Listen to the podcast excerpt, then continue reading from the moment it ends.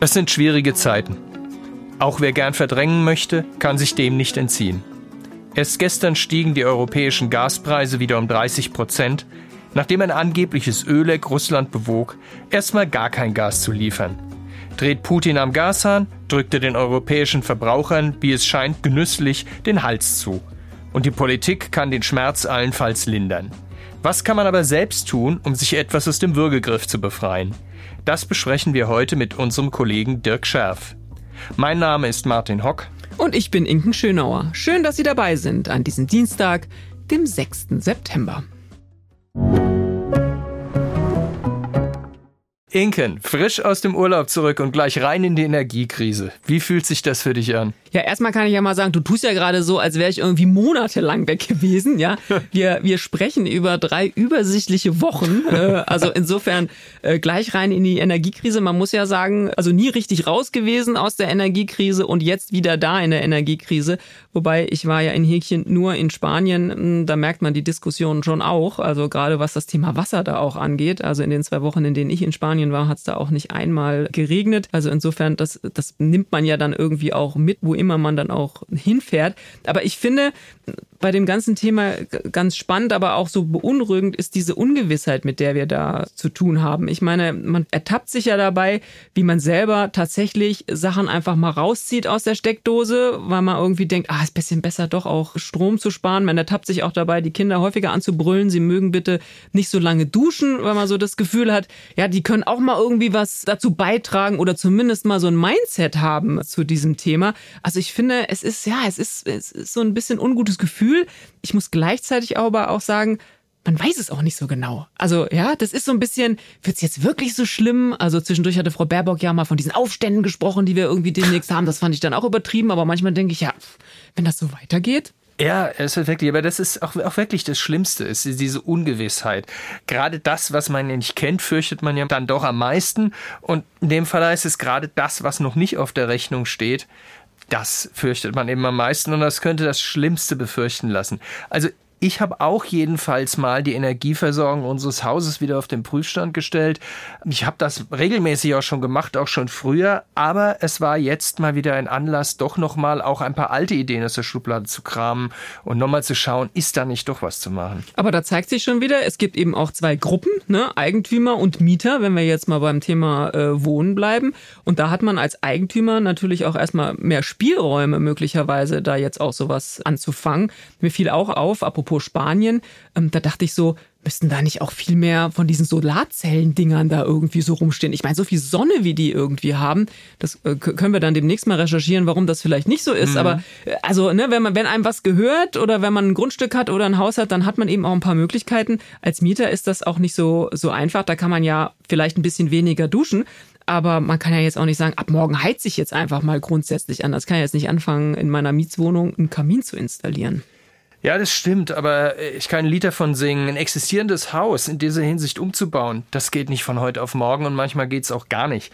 Also, ja, man hat mehr Möglichkeiten, aber es ist schwierig. Ja, aber ich würde sagen, es ist wieder mal das berühmte Klicken im Kopf vielleicht auch. Also wir wollen nämlich ja hier auch nicht nur schwarz malen. Es gibt dann am Ende doch vielleicht mehr Spielräume und mehr Optionen, als man so denkt und als man sich jetzt vielleicht auch so vorstellen kann. So dieses typische, wir wollen ja nicht so rumdenglischen, aber so dieses Thinking out of the box, ne? Vielleicht ist das jetzt mal so ein Thema, gerade so in dieser Krisen- und Notsituation, die wir ja da so ein bisschen haben bei dem Thema. Vielleicht wäre das jetzt mal ein guter Zeitpunkt für dieses Thinking out of the box. Und genau darüber sprechen wir jetzt mit Dirk Scherf, wo man noch einen Kubikmeter sparen kann und worauf man auch gut und gern vielleicht sogar verzichten kann. Hallo Dirk, schön, dass du heute bei uns bist. Ja, hallo. Die extrem hohen Energiepreise sind ja aktuell ein Thema, was alle Menschen betrifft und was natürlich auch die vielen Gespräche, deren Inhalte betrifft und bestimmt. Der Zusammenhang der hohen Preise mit dem Ukraine-Krieg ist ja eigentlich hinlänglich bekannt oder zumindest wissen die Leute davon. Aber gibt es eigentlich noch andere Ursachen? Ja, auf jeden Fall. Man glaubt, es ist alles nur der Ukraine-Krieg gewesen, aber wenn man äh, ein bisschen zurückguckt, äh, ging der Anstieg ja schon im letzten Jahr los und das war vor allem Folge der wirtschaftlichen Erholung nach der Corona-Pause. Wirtschaftliche Erholung heißt stärkere Nachfrage nach Rohstoffen und eben auch nach Öl und Gas. Und deswegen sind auch da schon die Preise gestiegen. Aber der richtige Schub kam dann natürlich erst durch den Krieg. Ja, das allerdings war, und was, was Schub heißt, das haben wir ja gesehen. Wir waren ja früher ein bisschen verwöhnt, waren sie auch relativ niedrig, aber trotzdem, was sich abspielt, exorbitant viel. Naja, wenn ich mich da jetzt ein bisschen von unabhängig machen will, ich bin ja Eigenheimbesitzer, habe eine Gasheizung zu Hause, Lohnt es sich eigentlich, darüber nachzudenken, das Heizsystem zu ersetzen? Was sind da so die Punkte, was, wenn man sich das überlegt, was, worüber man am meisten nachdenken sollte? Also vielleicht sollte man nicht immer gleich die radikale Lösung denken, sondern vielleicht erstmal im Kleinen denken, wie kann ich meine bestehende Anlage optimieren?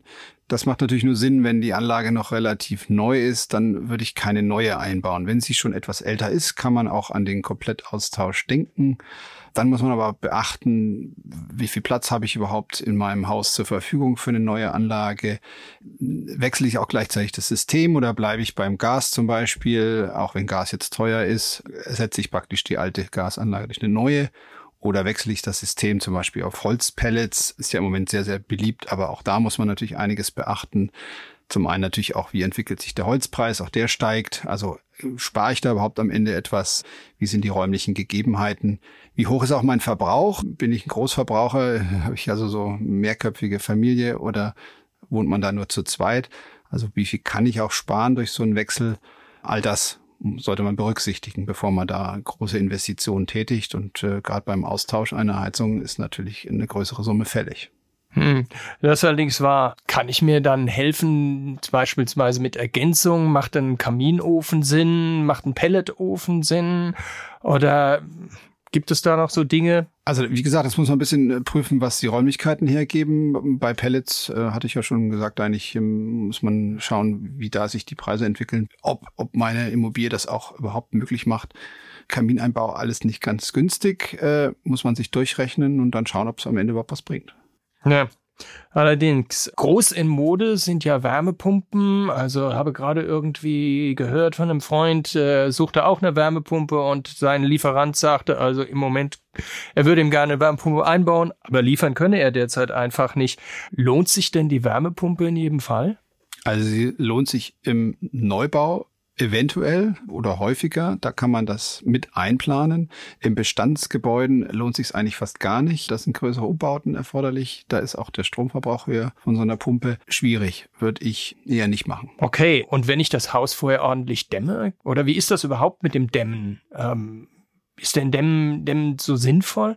Wie viel bringt das? Das Blöde am Dämmen ist, dass es sehr teuer ist. Angefangen mit äh, Gerüstaufbauten, die man wahrscheinlich machen muss, äh, bis zum Austausch der Fenster. Denn nur Dämmen ohne Fenster austauschen macht eigentlich auch nicht viel Sinn. Also da sind gleich größere Summen fällig. Da ist die Frage, ob man nicht eher erstmal andere Maßnahmen macht. Ähm, man kann auch sich ans kleine Dämmen vielleicht mal heranwagen, also zum Beispiel äh, innerhalb der Wohnung oder des Hauses mal Türen unten abdichten, dass es dann nicht durchzieht, praktisch das wohlgeheizte Wohnzimmer dann für die ganze Wohnung benutzt wird zum Heizen, also wo dann auch der Flur mitgeheizt wird, was gar nicht nötig ist.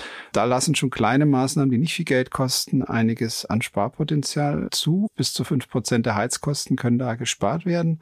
So würde ich vielleicht eher mal anfangen und dann vielleicht eher mal andere Maßnahmen, als sich gleich ans Dämmen zu wagen. Wenn man dämmt, dann muss man auch überlegen, fängt man vielleicht erstmal mit dem Dach an, statt gleich das ganze Haus, die Fassade vielleicht eher später.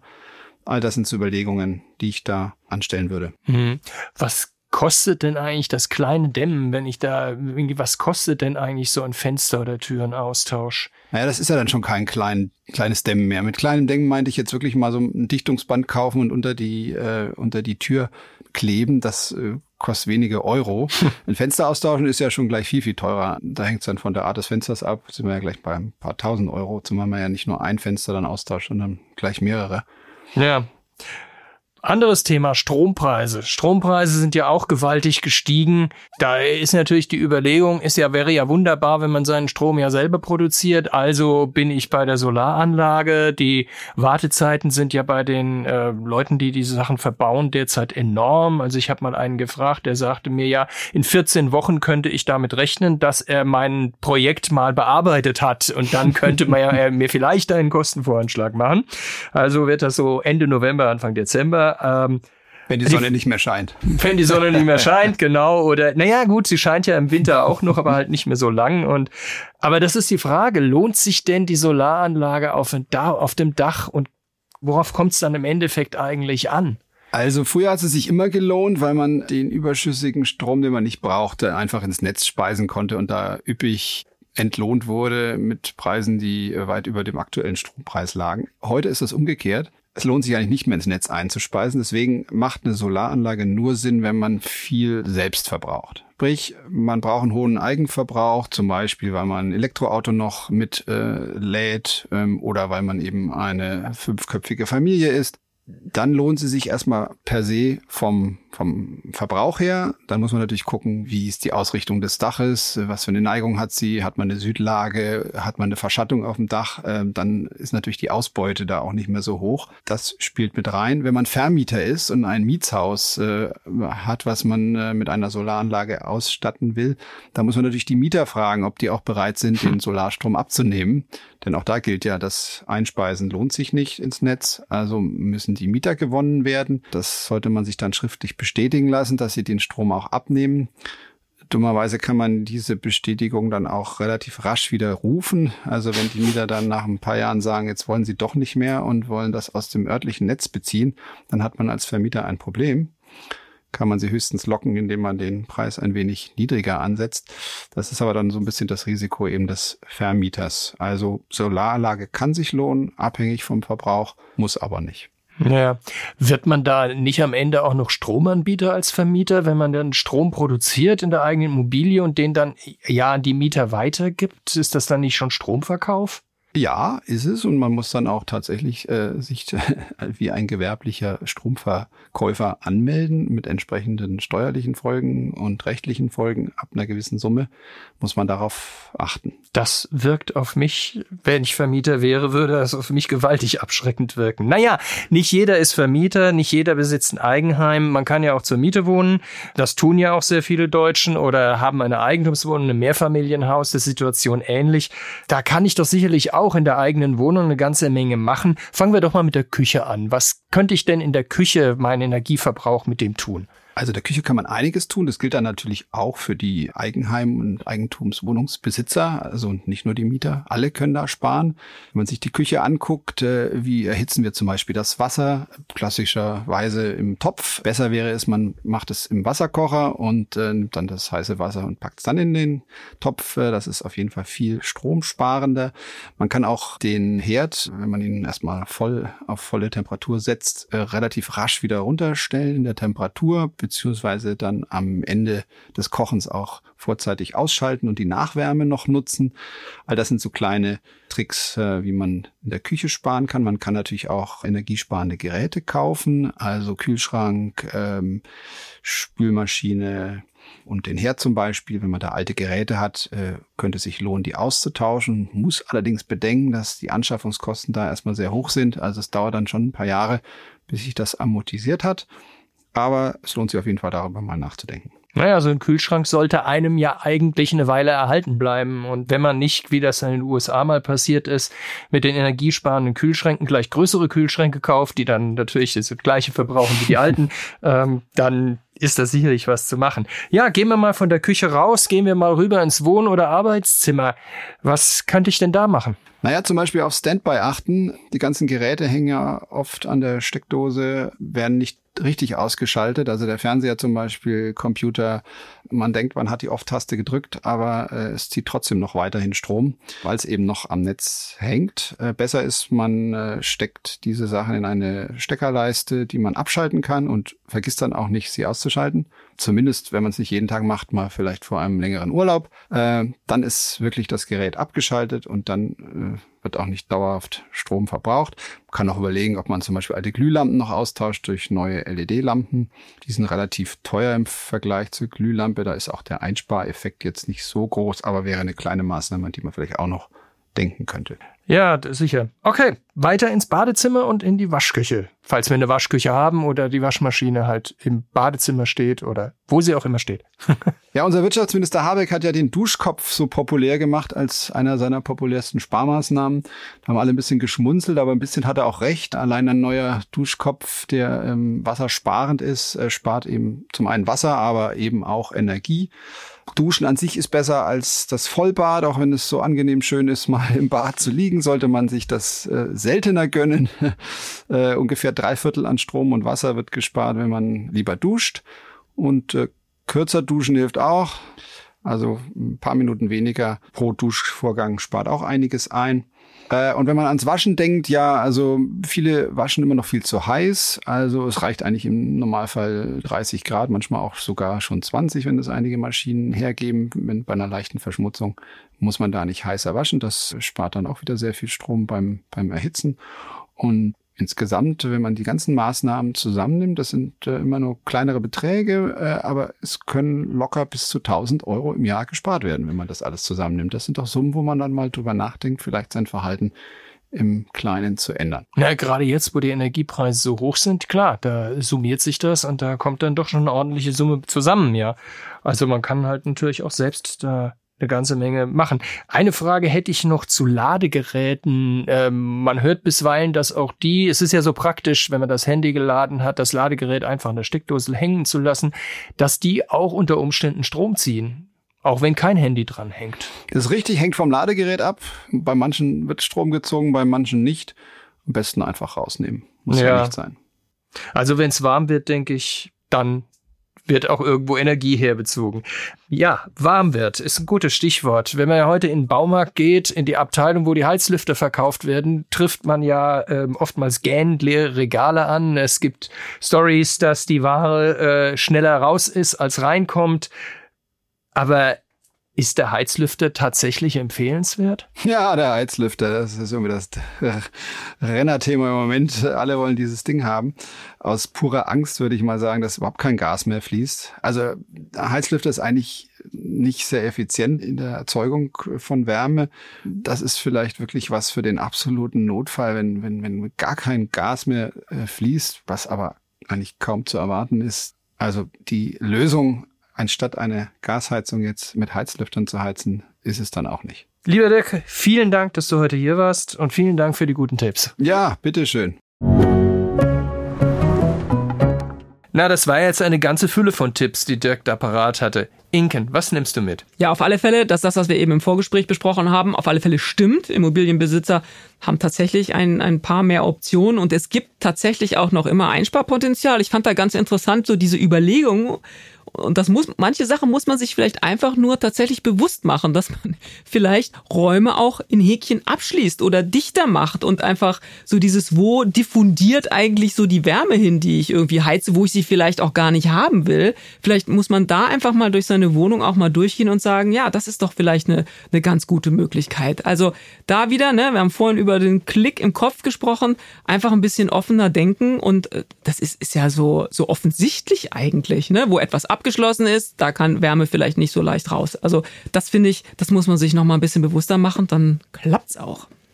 Ja, da hat Dirk wirklich nur die wichtigsten Punkte nennen können. Also ich als Hausbesitzer, ich bin jetzt eigentlich noch mal bestärkt darin, etwas, was ich auch so überlege, mal einen Energieberater einzuholen und die 200, 300 Euro dann für eine entsprechende Beratung zu, zu investieren, weil die auf der doch mal noch mal eine ganz andere Ideen haben, was man da machen kann, wie man vielleicht nicht so rangeht. Na, ich werde jedenfalls für meinen Teil da nicht nachlassen. Ja, sehr gut. Und ich finde, das, was du gerade gesagt hast, ist auch nochmal wichtig. Ich meine, es gibt ja Experten, die haben sowas gelernt und die sehen ja auch so viele an Beispiele, dass sie das auch ein bisschen zusammentragen. Davon kann ja die Gemeinschaft auch äh, profitieren. Ne? Wenn so ein Berater auch schon mal 40 Häuser gesehen hat, ja klar, dann wird ihm vielleicht auch mal das eine oder andere unterkommen, wo er selber auch noch nicht mal dran gedacht hat. Also insofern ist das bestimmt auch ein, ein guter Ansatz, Experten reinholen. Wir müssen das Rad nicht bei allen Dingen immer wieder neu erfinden. Auch das ist wahr.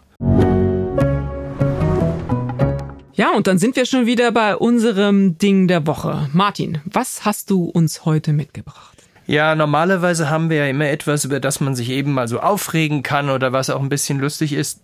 Diese Woche so gar nicht. Ich will den Blick mal auf ein ernstes Thema lenken und würde das auch gar nicht so mit Ding der Woche bezeichnen. Es ist schon eher ein Memento Mori. Mhm. Oh, jetzt bin ich aber äh, interessiert. Um worum geht's? Um zwei Todesfälle unter Topmanagern, die auf den ersten Blick sehr ähnlich und doch so verschieden scheinen. Ähm, der Lukoil-Chef Ravil Maganov und Gustavo Arnal, der Finanzchef der amerikanischen Bed Bath Beyond, sind beide vergangene Woche durch Fensterstürze ums Leben gekommen. Maganov soll schwerst krank gewesen sein. Bei Arnal kennt man die Hintergründe nicht, aber es gab gegen ihn und andere eine Betrugsklage. Zudem baut Bed Bath Beyond jeden fünften Arbeitsplatz ab. Ob es da einen Zusammenhang gibt, weiß man natürlich nicht und wird man vielleicht auch nie erfahren. Ja, oha, das ist tatsächlich äh, schwere Kost und ein wirklich sehr ernstes Thema. Aber ich finde es trotzdem wichtig, dass wir da mal, wie du sagst, da vielleicht mal so ein Schlaglicht drauf werfen. Warum gerade ausgerechnet diesen Fall jetzt? Warum bewegt dich der so? In der, der öffentlichen Diskussion und, und vor allem in den sogenannten sozialen Medien wird oft so mit Menschen so in einer Art und Weise umgegangen, die ist einfach furchtbar. Und auch Topmanager und Prominente sind, und das zeigen diese beiden Fälle, sie sind einfach Menschen. Menschen, die mit ihren Fehlern, ja, und über diese Fehler darf man auch sprechen, aber auch Menschen mit persönlichen Tragödien, die nicht alles aushalten und die auch nicht aus, alles aushalten müssen. Und das sollte man einfach im Kopf haben, wenn man darüber schreibt und wenn man darüber spricht und nicht gleich Menschen vorverurteilen und in Bausch und Bogen verdammen und mit ihnen so umgehen, wie man selber nicht möchte, dass mit einem umgegangen wird. Ja, das ist sicher auch nochmal oder immer wieder ein Thema, was man auch mal highlighten muss und was auch nochmal so eine eigene Betrachtung ähm, wert wäre. Ähm, mir geht das auch so, dass ich so den Eindruck habe, dieses ganze Getwittere und bei LinkedIn und was es sonst noch an sozialen Netzwerken und Medien gibt, hat äh, bestimmt auch ganz viele positive Seiten. Aber wir sind immer noch in so einer bisschen ja in so einer, in, machen so einen Zwischenschritt, glaube ich. Es wird häufig das, was du gerade angesprochen hast, wirklich total vergessen. Ähm, also wie schnell da auch kommentiert wird, wie schnell bei vielen Dingen auch so klar ist. Also noch nicht mal bei so dramatischen Sachen wie den Fall, den du jetzt beschrieben hast, geht ja auch so manchmal so im Unternehmen, ne? Wenn wir mal so gucken, was an der Börse manchmal vielleicht auch für einen Absturz sorgt, wo man manchmal so denkt, ey, sag mal, das, das vielleicht erstmal drüber nachdenken, warum das so ist. Und in den sozialen Netzwerken wird schon ganz schnell ein Urteil gesprochen über den, der das vielleicht auch zu verantworten hat oder auch nicht. Ich finde, ähm, da wäre es gut, wenn man das eine oder andere mal doch mal innehalten würde. Das würde, glaube ich, äh, so insgesamt für die Gesellschaft mal ganz gut sein. Da werden wir bei diesem Podcast wahrscheinlich nicht so viel Beitrag zu leisten, aber ich finde, das ist durchaus auch eine Aufgabe, die wir Journalisten so insgesamt haben. Ja, gut gesagt. Ja, und das war es auch schon wieder mit unserer dieswöchigen Folge des Podcasts Finanzen und Immobilien. Wenn Sie Fragen haben, Themenwünsche oder andere Anregungen, schicken Sie uns eine E-Mail an podcast.faz.de oder schreiben Sie uns auf unseren Social-Media-Kanälen. Wir freuen uns, wenn Sie uns abonnieren und wenn Sie uns weiterempfehlen. Zu finden sind wir überall dort, wo es Podcasts gibt. Und schauen Sie auch gerne mal in unsere LinkedIn-Gruppe, da gibt es auch immer wieder interessante Posts. Tschüss, bis nächste Woche. Alles Gute und heute besonders sparen Sie Ihr Geld.